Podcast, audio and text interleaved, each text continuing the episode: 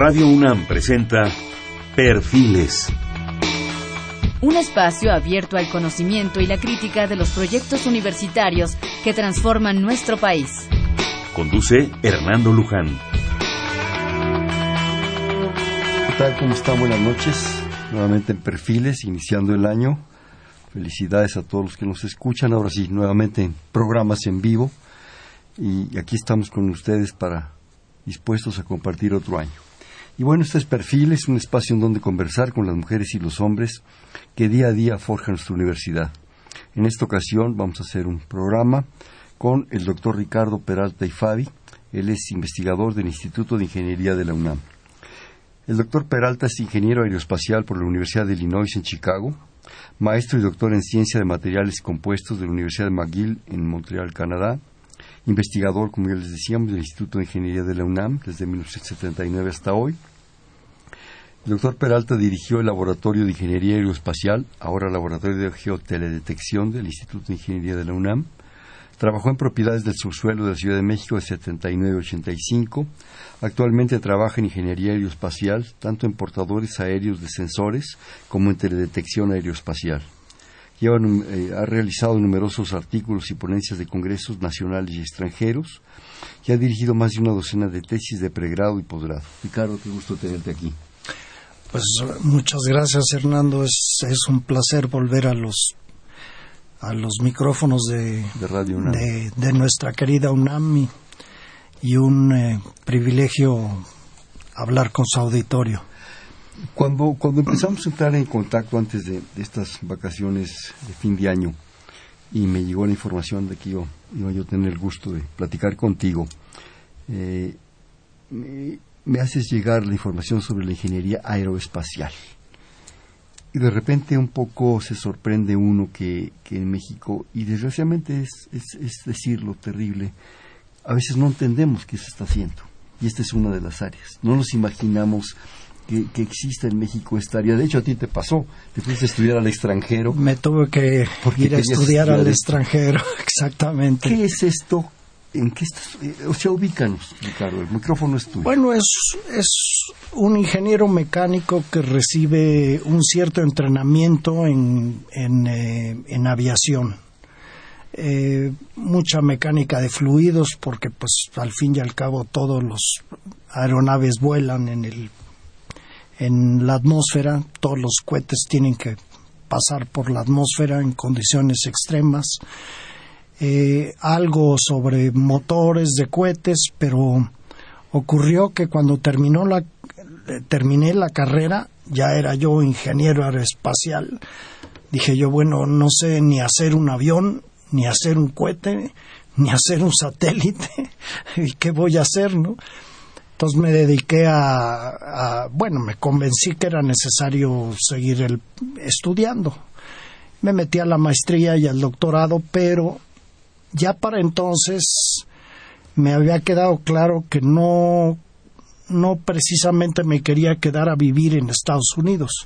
¿Y qué hace un ingeniero aeroespacial en México? ¿no? Entonces, pues mi especialización ya fue en materiales, en ciencia de materiales y en ingeniería de materiales, simplemente porque es muchísimo más aplicable en nuestras las condiciones de nuestro país. Esa es la pregunta. ¿Qué hacía un ingeniero aeroespacial? Estamos hablando de los años 70, en donde pues México tenía aviones comerciales, aviones privados, particulares, pero tú estás hablando de, de, de, palabras mayores, estás hablando ya de la investigación espacial de primer nivel. Y un ingeniero aeroespacial en México, ese fue mi desconcierto cuando recibí tu, información, ¿no? Bueno, es, es desconcertante. Aquí los únicos cohetes que conocemos son los de las ferias, ¿no? las fiestas, ahí van los ¿no? Este, pues yo comencé haciendo cohetes desde muy, muy niño. Eso ya, todos alguna experiencia hemos de haber tenido, ¿no? Pero eh, la razón por la que me especialicé en materiales era simplemente porque un ingeniero en aeroespacial en México en 1900, cuando terminé mi doctorado en 78, pues no había ningún tipo de trabajo aeroespacial. ¿Toda la tecnología se compraba? ¿Todos los aviones? ¿Todas las cosas? Todo, todo, todo se compraba y ahora pues se hace algo de, bueno, le llaman ingeniería aeroespacial, pero es en realidad es a nivel de, en mi opinión, a nivel de maquila y de servicio a, los equipos eh, hechos en el y diseñados en el extranjero. Entonces, uno de los temas de la ingeniería aeroespacial son las observaciones de la Tierra. Entonces, eh, en un principio, bueno, me dediqué, como me especialicé en materiales complejos, los materiales complejos que en ese momento eran de interés eran el, era el subsuelo de Ciudad de México, porque es un material muy complejo, es un material, digamos, hecho de, de agua, de gases y de sólidos y de toda otra serie de, encuentras todo. curiosidad, hay de todo. Entonces un material que se comporta eh, muy diferente a, a como se comporta un metal, un plástico, la misma madera que es relativamente compleja, pero estos materiales estructurados sí requieren de, herramientas en las que se analice de qué está hecho y qué de sus eh, o cuáles de sus componentes son los que dictan cómo se comporta el material si lo comprimimos si lo si lo tensionamos, eh, si lo secamos, si lo calentamos. Y fue por eso que, que estudié subsuelo de Ciudad de México cinco o seis años. Te derivaste un poco hacia eso, hacia esa propuesta. Porque estaba yo preparado para estudiar materiales complejos y pues el director del instituto era le interesaba el tema y me dice, mira, Aquí materiales aeroespaciales pues realmente no nos interesan, pero aquí hay un material muy interesante en el que quizá te puede interesar trabajar. Le dije, ¿cuál? Dice, suelos. Y yo le dije, bueno, es un material multicomponente, muy complejo. Había yo eh, tenido un compañero que hacía su maestría en mecánica de suelos, mexicano también, y, eh, y algo sabía, algo había aprendido yo de él. Entonces sabía que no era un material sencillo, sabía que era un material que cuando lo somete uno a una serie de pruebas, los resultados pueden ser muy, muy variables y muy inesperados, no son tan predecibles. Un metal es, es bastante predecible su comportamiento y un suelo no un suelo depende mucho de, de, qué tipo de componentes tiene, cuánta agua tiene, cuántos gases en solución. Sí, es un problema que realmente me, me ocupó totalmente. Sin embargo, dicen que la cabra tira, tira pa'l monte, ¿no? Entonces, yo siempre quise eh, tratar de aplicar algo de la ingeniería aeroespacial a las situaciones de, del país y la, la teledetección o las observaciones desde aeronaves y desde satélites me permitían aplicar tanto ingeniería aeroespacial como eh, el, estudio de materiales geológicos, suelos, eh, eh, estructuras de, de, ingeniería. Y fue por eso que me, que me metí a lo de los suelos y después a la parte de la observación del, territorio desde aeronaves. Al principio lo comenzamos utilizando aeronaves convencionales, helicópteros, aviones de todo tipo, de los más avanzados que hay y de los más primitivos que hay. Pero mi objetivo era siempre encontrar un, eh, un medio económico a nuestro alcance que pudiera copiar cualquier otra universidad y que y que y que le pudiera dar resultados útiles a su, a su trabajo. Eh, y la teledetección tiene esa esa virtud que se aplica prácticamente a lo que se le ocurra a uno no a, a poblaciones eh, eh, vegetales a geología perdón. Desarrollos poblacionales. Desarrollo poblacional. Eh, por ejemplo, la Ciudad de México tiene un tremendo problema de hundimiento que nunca se va a acabar porque estamos sacando el agua del subsuelo y es un lago eh, eh, pues que se está hundiendo. Nos hemos hundido cerca de 6, 7 metros en un siglo. Entonces, ¿qué está pasando? Pues que vemos que sobre todo en la periferia eh, como si fuera un plato de avena que se empieza a secar y la periferia se empieza a agrietar. Entonces todos los edificios que están en la periferia se empiezan a inclinar y eh, se agrietan, este, se hunden de manera diferencial, eh, como la catedral, misma. El Palacio de Bellas Artes. Está Palacio de Bellas Artes. así como raro. Eh, lo han controlado, igual que la catedral se ha controlado con técnicas de geotecnia. Eh, de hecho, enderezaron toda la, lo que es la capilla lateral. El sagrario. Eh, eh, el sagrario. No estoy muy versado en los términos catedrálicos. Yo tampoco, pero bueno. He ido un par de veces. Sí. Bueno, esa la enderezaron cerca de 60 centímetros de un extremo a otro. Y eso es... 60 centímetros es, un mundo de centímetros. Es un mundo, sí. En un edificio, en cualquier construcción. En cualquier construcción. Pero en este caso, pues la catedral a todos nos parecía que estaba media chueca. Y ahora ya no. Entonces en lo físico. ¿Mm? En lo físico. En lo físico, sí, claro. Sí por no meterme a otros sí, no, no te metas, por favor. Sigue con, sigue con la detección, por favor. Bueno, la, teledetección eh, tiene esa, esa virtud de que apela a muchos campos. Y los resultados, digo, yo he trabajado con agrónomos, he trabajado con geólogos, he trabajado con, con obviamente con ingenieros geotécnicos, eh, eh, he trabajado con, con biólogos, con em, eh, incluso como estudiamos el material con un microscopio electrónico, eh, eh, hemos sacado bastantes fotos de materiales de, biológicos. Y el subsuelo de Ciudad de México, al, al haber, haber sido un lago, pues está lleno de, de, de, organismos microscópicos muy interesantes tiene una propiedad eh, muy curiosa que la gente le dice jabonoso y se siente como jabonoso el, cuando está húmedo. Entonces, por ejemplo, se me ocurrió, bueno, vamos a extraer el agua que tiene y vamos a ver qué tiene. Y pues una de las grandes sorpresas es que tiene muchas grasas animales. De todos los pescados que, que murieron, se fueron al fondo y empezaron a, formar parte del subsuelo.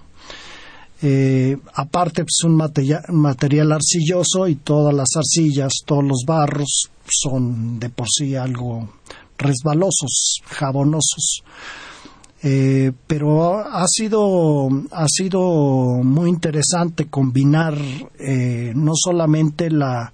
Bueno, y para estudiar los materiales se, se usan muchas técnicas de así como microscopía electrónica. Se usan técnicas infrarrojas. Eh, para la geología se usan mucho imágenes multiespectrales, quiere decir viendo la imagen en diferentes ventanas de la, de, por ejemplo, del visible y del, infrarrojo, del espectro, que no son ah, eh, visibles a simple vista. Se necesitan equipos especiales. Y en cierto sentido ese era mi fuerte la, la, parte de los de, manejar diferentes instrumentos y diferentes tipos de, de aparatos para estudiar el espectro electromagnético. Y eso es eso es lo que se usa desde una aeronave no ahorita que dices de, de los pisos arcillosos y jabonosos bueno. hay que recordar las grutas de Cacahuamilpa. Las cuáles grutas de Cacahuamilpa por ejemplo. Dicen que, que, existe ahí el paso del jabonero, en donde el que no cae resbala. ¿Eh? Pero volviendo a la ingeniería aeroespacial. los años 70, un sueño, un Sí. sueño de hacer, de hacer un sueño, un de sueño entrar a la, a la a ese mundo, directamente a la cuestión de, de como astronauta, digamos, ¿no? Bueno, no, a lo mejor no de astronauta, pero sí de producir ese mundo de, de Bueno, pero era exploración lo que, de era lo que material. me, me había yo propuesto, llegar al programa de, de, de astronautas, astronautas, pero sí. a lo mejor no tanto me refería yo como perdón como astronauta sino sino a toda la, todo ese mundo en de investigación mundo, en todo ese mundo. yo creo que toda esa investigación sea lo que sea y hágase lo que se haga es ganancia el afán del conocimiento es importantísimo Bueno, pues sí, yo soy un fanático eh, del conocimiento. Eso- me interesa te- cualquier cosa en este te en esta vida. Pero a lo que voy, Ricardo, perdón, es lo siguiente. De los años, pongamos finales de los setentas, a ochentas, a noventas, a los inicios del 21, estamos hablando ya casi de treinta y tantos, cuarenta años. Claro, Han cambiado las cosas, se han modificado las cosas. Si ahorita un joven nos hablara y dijera, doctor Ricardo Peralta, yo quisiera estudiar eh, ingeniería aeroespacial y todo esto en México. Digo, no, en México no sé si exista la carrera, pero tú no la dices ahorita. Pero quiero ser ingeniero aeroespacial y me voy a ir a McGill y me voy a ir a, en fin, todo esto. ¿Cambiarían sus condiciones? ¿México estaría en posibilidades de hacer cosas de este estilo o seguimos, como tú dices, maquilando? ¿Qué pasa? yo creo Danos- que, yo danos creo el- que estamos desde luego en posibilidades de hacer cosas, pero las inversiones son muy importantes Claro, y y la- lo que no se nota es gente dispuesta a meterse a algo desconocido. y que además estaríamos, a ver si estoy en lo correcto, retrasados. No nos podríamos poner al día porque tenemos especialistas en todos los aspectos de la ingeniería mecánica y al fin y al cabo una aeronave es un es un mecanismo mecánico. Sí, seríamos competitivos, Ricardo. Claro que sí, porque tenemos el principal elemento que es la creatividad El ingenio. y el, y el conocimiento, pues trabajando en la UNAM uno voltea a cualquier lado y se encuentra uno especialistas en todo. Ahí el problema es la inversión. Es inversión porque se requieren inversiones fuertes y, y un proyecto, digamos, detonante. Por decir, deberíamos de proponernos hacer una aeronave eh, adecuada a las condiciones de México. Y a sus necesidades. Y a su- obviamente, y a su, y a su geografía. No pretender llegar a Marte o a la Luna. no, no, no. o sea, no, se trata de no. eso. No, Ahí sí no, nada. no tiene caso. Eso yo le diría a cualquier estudiante, mira, si quieres estudiar ingeniería espacial, estúdiala, pero ya que te especializas, asegúrate de que quieres de que tienes alguna herramienta que sea útil en este país Que sea real, y no te y no te quedes fuera. claro. O sea, no irse para allá a estudiar, a dejar tu ingenio, tu creatividad, tus neuronas, sino Ah. más bien aplícalas aquí, que fue lo que hiciste Claro. tú, ¿no? Pues fue lo que hice yo porque simplemente eh, me encanta mi país, Claro. mi, la historia de mi país. Eh, uno de mis eh, eh, pasiones es eh, estudiar cuestiones arqueológicas y, y antropológicas.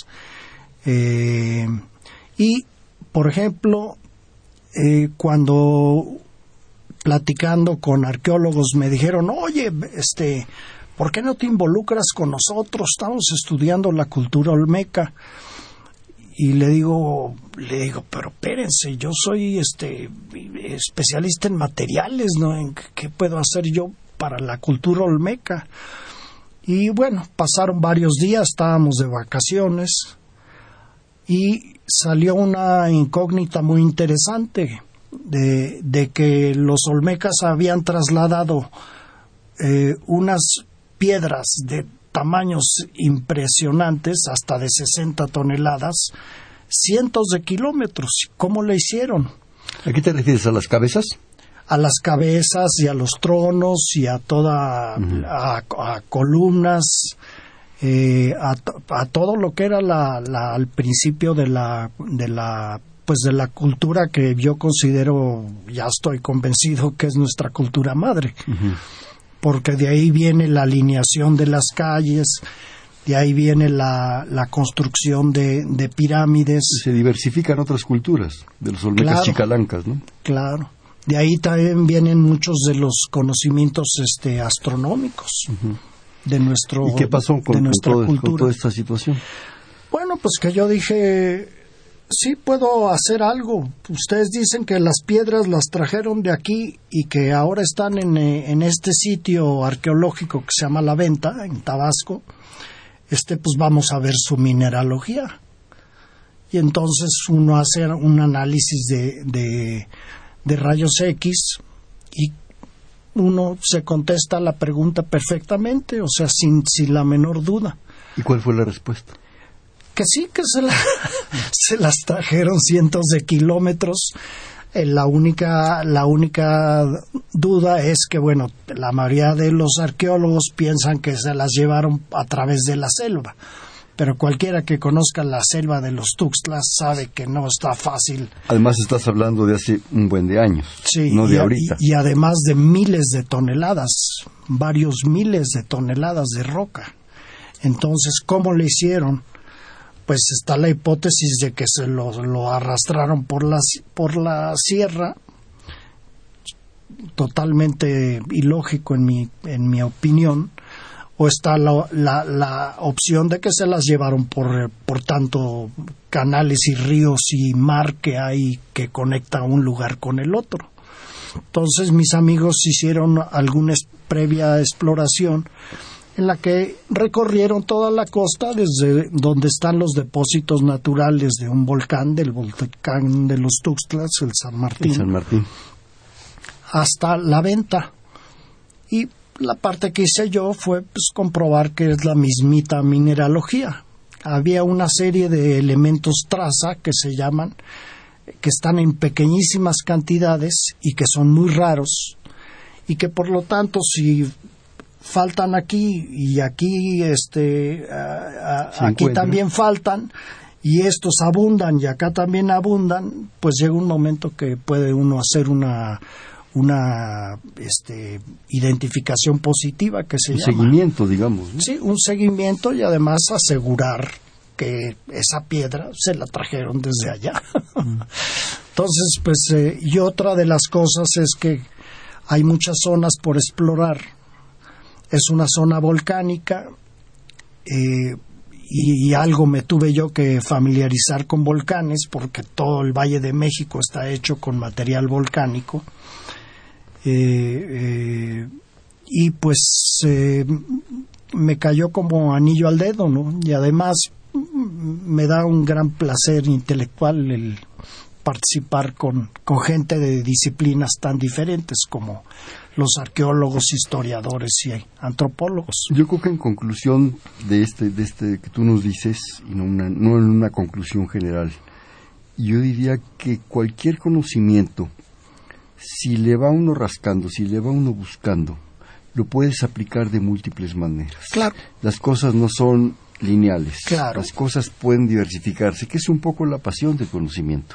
Que te Sí. haces una pregunta y a lo mejor nunca vas a encontrar la respuesta a esa, pero vas a encontrar 18 preguntas más y algunas pequeñas pregu- respuestas no falla. parciales y eso te va conllevando a, a una situación pues en donde te permite apasionarte por otras cosas y Claro. aplicar otras cosas, no Claro. necesariamente andar haciendo cohetes para llegar a Marte. No, no, no, no. Pero- a mí, pero a hace dices- mucho que no me interesa hacer cohetes desde que yo creo que desde los 6, 7 años ya no me interesa. no. No, pero a lo que me refiero, Ricardo, es que en un momento dado, esa apertura de posibilidades, yo creo que tú eres un magnífico ejemplo, ¿sí? De abrir el conocimiento a una serie de opciones que nos permiten ver múltiples aplicaciones, múltiples posibilidades. Bueno, pero yo soy un caso muy común en la Universidad Nacional. Pero, pero ahorita estoy hablando contigo. Ah, bueno, sí. Es que sí que te tengo en el micrófono. ¿no? Pero, pero me refiero, pensándolo, eh, no solo en, en ti y en mí que estamos aquí en este, en este gusto, ¿no? Sino en los jóvenes que nos estén oyendo, que vean que no es, no es una cuestión lineal, no es una cosa puntual, que se abran las posibilidades, Exactamente. que se enriquezcan. que se abran al conocimiento y que lo tomen en serio, porque, bueno, a mí me decían de chico que la, la letra con sangre entra. eh, hacer investigación requiere de un gran esfuerzo y una enorme dedicación. No puede uno hacer como que estudia uno algo, ¿no? no o lo estudia uno o la o eh, se da uno contra la pared inmediatamente. Es la ventaja de trabajar en, en un laboratorio, que uno si tiene una idea equivocada, inmediatamente el laboratorio le va a aventar a la cara a uno la falta de, previsión o de visión que uno tuvo. De rigor. De disciplina.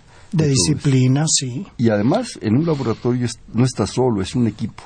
Claro. Y es un gran equipo normalmente. Claro. En un momento dado tienen la ventaja de la confianza, eh, el rigor, la disponibilidad de decir, ¿sabes qué? Espérate, párate porque vas por mal camino, ¿no? Claro. La estás regando, ¿no? Sí, o lo dejas que se embarre contra la pared una, que otra vez porque todos la humildad, aprendemos. la humildad es, hay que ponerla en su lugar. Sí, sí. ¿Me permites hacer un corte, por favor? Claro que sí. Estamos en Perfiles, un espacio en donde conversar con las mujeres y los hombres que día a día forjan nuestra universidad. Estamos platicando con el doctor Ricardo Peralta y Fabi miembro del Instituto de Ingeniería de la UNAM.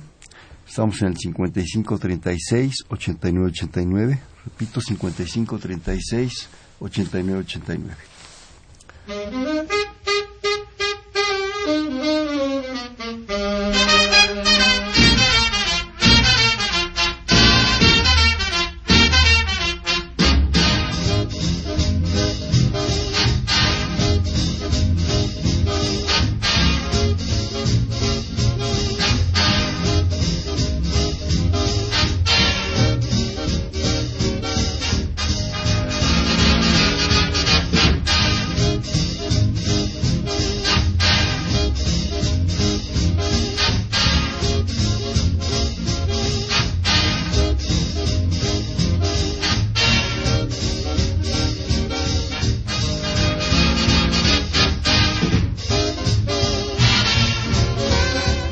Estamos en Perfiles, un espacio donde conversar con las mujeres y los hombres que día a día forjan nuestra universidad. Estamos en el 55 36 89 89, platicando con el doctor Ricardo Peralta y Fabi, miembro del Instituto de Ingeniería de la UNAM. A ver, Ricardo, me estabas ahorita comentando en el corte que, que, habláramos de las, de las aeronaves, ¿es correcto? De los, sí, es una aeronave lo que estamos desarrollando. De la que están desarrollando, en la que están trabajando y con creo yo, bastantes ventajas por lo que me decías. A ver. Bueno, como mencioné al principio, eh, eh, muchos de los experimentos en un principio los hicimos con eh, helicópteros y con aeronaves bastante costosas de operación, que además requieren estar a bordo de ellas y y por ejemplo en alguna ocasión fuimos a, volar al, al, cráter del Popocatépetl en un helicóptero y eh, yo llevaba a 12 de mis cientes, eh, de mis ingenieros y, biólogos y eh, y de repente hizo erupción el, el sin más sin, en ese momento subió una columna como de cuatro o cinco kilómetros sobre el cráter no o sea que llegó hasta donde vuelan los aviones. Si un avión cruza una una nube de ceniza volcánica eh, se le paran los motores todos. Se ahoga se, se ahogan, se cristaliza el polvo, el, la ceniza volcánica es vidrio volcánico, entonces se funde adentro del reactor por las grandes temperaturas que hay y se, se apaga el motor y se viene uno para abajo. Entonces, eh, lo que queríamos eh, era, bueno, nunca volver a poner a mis estudiantes y menos a 12 juntos en un riesgo como ese que tuvimos. Y a ti mismo. Eh, y a ti mismo. Eh, bueno, a mí mismo, pero pues yo estoy acostumbrado a este a volar, entonces no me no me asusta volar, me encanta volar. He volado muy diferentes tipos de aviones, he tenido la suerte y la y la mala suerte también, porque volando como manejando tiene uno el riesgo de chocar, ¿verdad? Entonces, nada más que en, los aviones es un poco más grave. Sí, es una sola vez. sí, entonces eh, la idea era ¿qué tipo de aeronave podemos hacer que no lleve gente a bordo, pero que haga el mismo trabajo que estamos haciendo todas las gentes allá adentro? Y entonces nos ocurrió hacer una, una, una aeronave que es bastante convencional, que la desarrolló la NASA en los 60 para bajar las, las cápsulas Géminis. Entonces hizo, hizo un ala, eh, eh, digamos, un ala flexible, flexible pues, como los paracaídas para que se puedan guardar en un lugar pequeño, después desplegar y poder navegar, ir y, y caer donde uno quiere, no en cualquier lado. Entonces, eh, la aeronave que estamos desarrollando está basada en un ala flexible.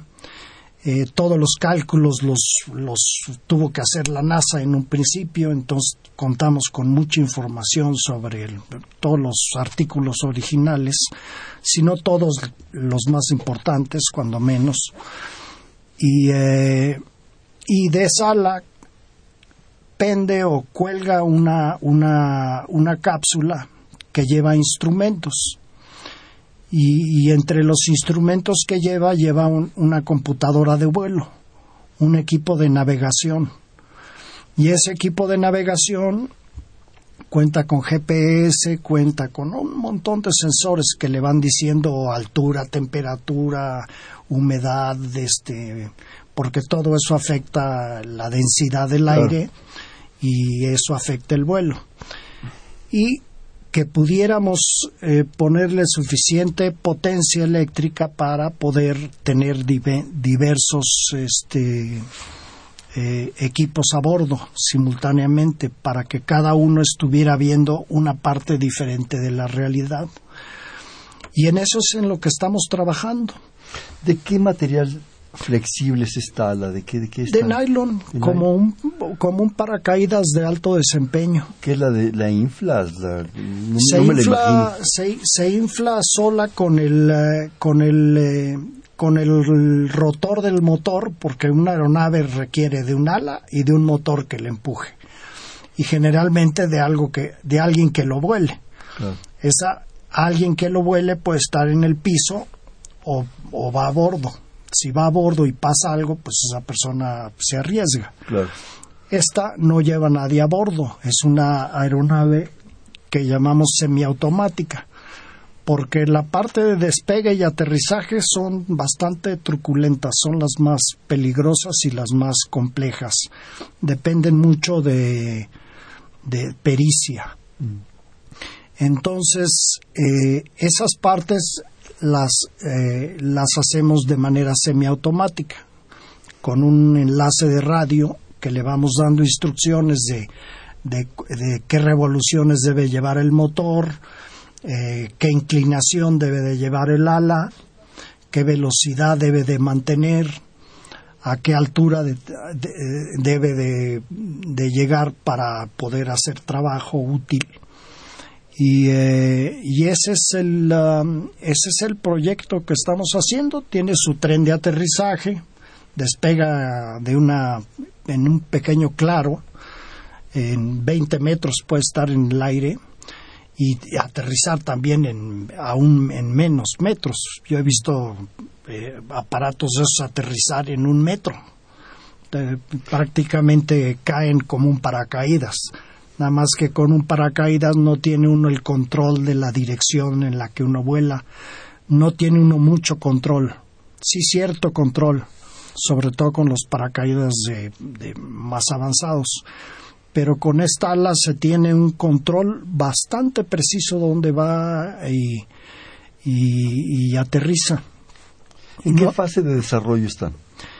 Eh, tenemos la aeronave estamos desarrollando lo que es la, cabina de instrumentos que llamamos ojiva porque tiene una forma como, como una forma aerodinámica, eh, por decir como una bomba. Parece una bomba, pero no tiene nada que ver con una bomba. Este, y lleva a bordo baterías, la computadora, los sensores de geográficos para saber dónde está en todo momento. El problema de estas aeronaves es que no pueden sobrevolar eh, eh, zonas pobladas. Entonces, ¿Por seguridad?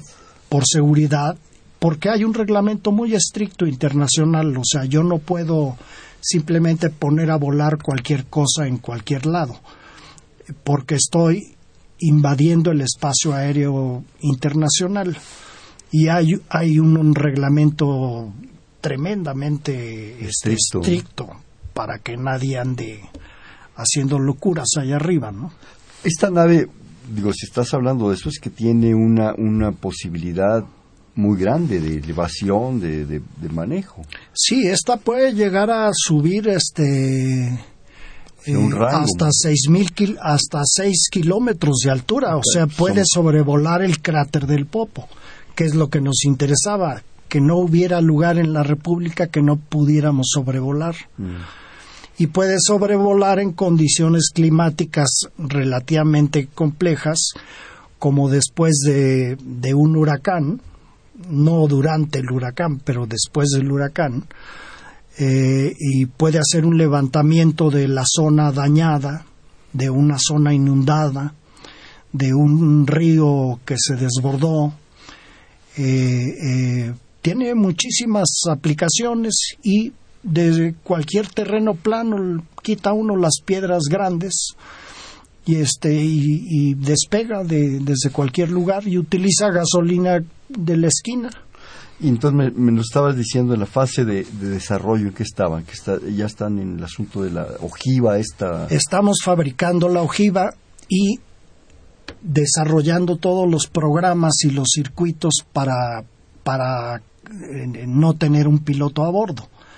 Y es fácil decirlo, pero un piloto toma muchas medidas para mantener su seguridad y nosotros tenemos que mantener las mismas medidas. Entonces tiene, tiene sensores que le dicen inclinación, eh, en qué lugar geográfico exactamente está, va observando el terreno, en caso de que se apague el motor, sabe dónde ir a caer, porque va viendo eh, qué lugares en donde hay claros, en- si por ejemplo estamos volando en una selva, todas las selvas en algún lugar tienen algún pequeño claro, y esas las vamos registrando y pero y todo eso depende de una serie de programas que a la gente les gusta llamarlos inteligentes, pero pues lo inteligente es el que lo programa, ¿no? Claro.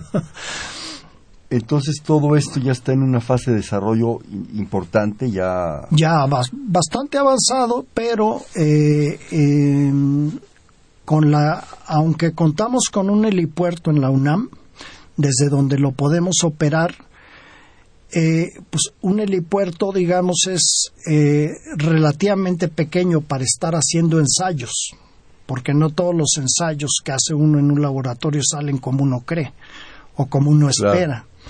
Entonces, para eso tenemos otros lugares eh, igual planos, con las condiciones de vuelo, eh, mucho más grandes que lo que nos- el- nuestro helipuerto está localizado dentro de la reserva ecológica de- del, del Pedregal.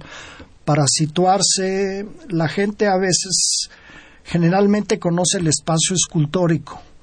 Nuestro helipuerto está exactamente opuesto del otro lado de insurgentes.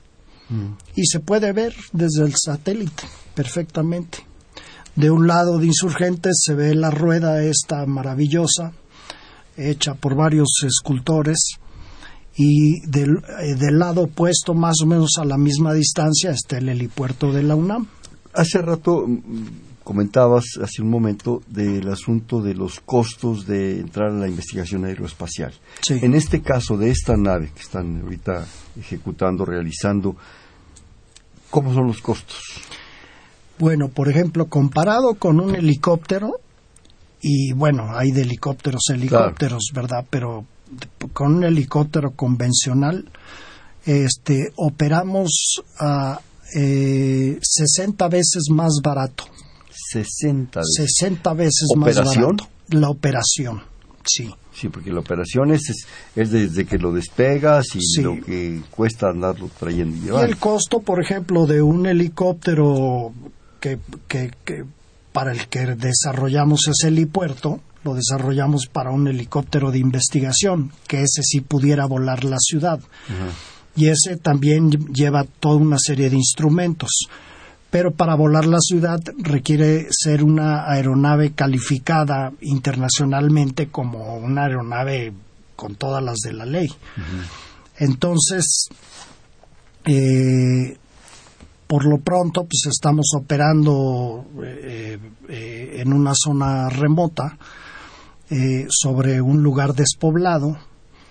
Y la única limitación tiene es de que si uno sobrevuela, por decir, una pequeña población, que tenga uno la suficiente altura para poder planear y salir de ahí de salir, no caer sobre la población ni sobre ningún camino. No afectar nada. No afectar a nadie. Oye, Ricardo, de un tiempo para acá, ¿qué será un par de años? Eh, se ha mencionado el asunto de los drones. Esto es una especie de dron. ¿Qué es un dron? De repente los vemos está volando arriba de los estadios. No tengo una sacapela porque un dron llevó una bandera de no sé quién. El dron, el dron es, Un, es un término militar. Entonces nosotros la llamamos aeronave automática. Pero me refiero al dron como tal, ¿qué es? Porque yo he visto fotos. Y hay de todos tamaños. Chiquitos, grandecitos. Sí, hay unos enormes, enormes, que vuelan semanas enteras. Autosuficientes totalmente autosuficientes, aunque, aunque valen sus 150 millones de dólares, ¿no? Comparado con nuestra aeronave que vale más o menos unos 10 mil dólares. O sea, tu aeronave no es un dron, es a lo que quiero llegar. Eh, pues hay gente que la pudiera, le pudiera llamar dron, pero es un término, como dije, militar, mm. y pues nuestro trabajo es eminentemente sí, totalmente, afortunadamente. Pero sí me refiero también que los tales drones, ¿verdad? Pues son comunes, ¿no? son muy comunes, se compran en cualquier tienda. Bueno, no prácticamente en cualquier tienda, pero en cualquier tienda donde vendan cosas para hobbyistas, ahí compra uno un droncito con sus cuatro hélices y anda uno ahí volando adentro de la casa o alrededor de su jardín el problema es que, bueno, pues, si ese le pega a una persona. El otro día leía una, una noticia de que en un restaurante estaban para una celebración de bodas, llevaban con el dron, llevaban el pastel a la mesa y estaba el novio y la novia enfrente y el dron ese que eh, le, cortó la, la, la, punta de la nariz a la novia, ¿no? Cosa algo desagradable, ¿no? Pues o sea, pues es que esos motores tienen giran muy rápido. Al, al bajarles el pastel eh, para, para bajarles el pastel, pero no vuelan tan preciso, ¿no? Claro. Es que ahí también se necesitaría una regulación, porque donde se empieza a usar para bajar pasteles y bajar banderas en estadios de fútbol, ¿verdad? Independientemente de la sacapela. Está prohibido. Ah, está, prohibido. sí. Eh, eh, en Europa ya tienen bastantes más posibilidades, pero ahorita los reglamentos en Estados Unidos están limitados a ciertas áreas designadas, lejos de aeropuerto, en lugares remotos, donde no le puedan hacer daño ni a sí mismos, ¿no? Claro. ¿En qué, en qué términos, en qué fase dirías tú que está ahorita la investigación aeroespacial o aérea en, México? A nivel de maquila, eh, realmente, realmente no estamos eh, debiéramos de estar fabricando una, eh, un, autobús volador, por decir, que pudiera aterrizar en, en, pistas sin preparación. Un autobús volador. Sí, un, un turbohélice, una cosa de ese tipo, que sin inventarlo, simplemente tomar un, eh, tomar un modelo exitoso y comenzarlo a fabricar porque para fabricarlo se requiere de materiales especiales. O sea, yo uso aluminios para hacer nuestra, nuestra aeronave, pero esos aluminios son, son aleaciones muy, muy especiales, aleaciones aeroespaciales. Mm. Cuando corta uno ese aluminio parece que está uno cortando acero.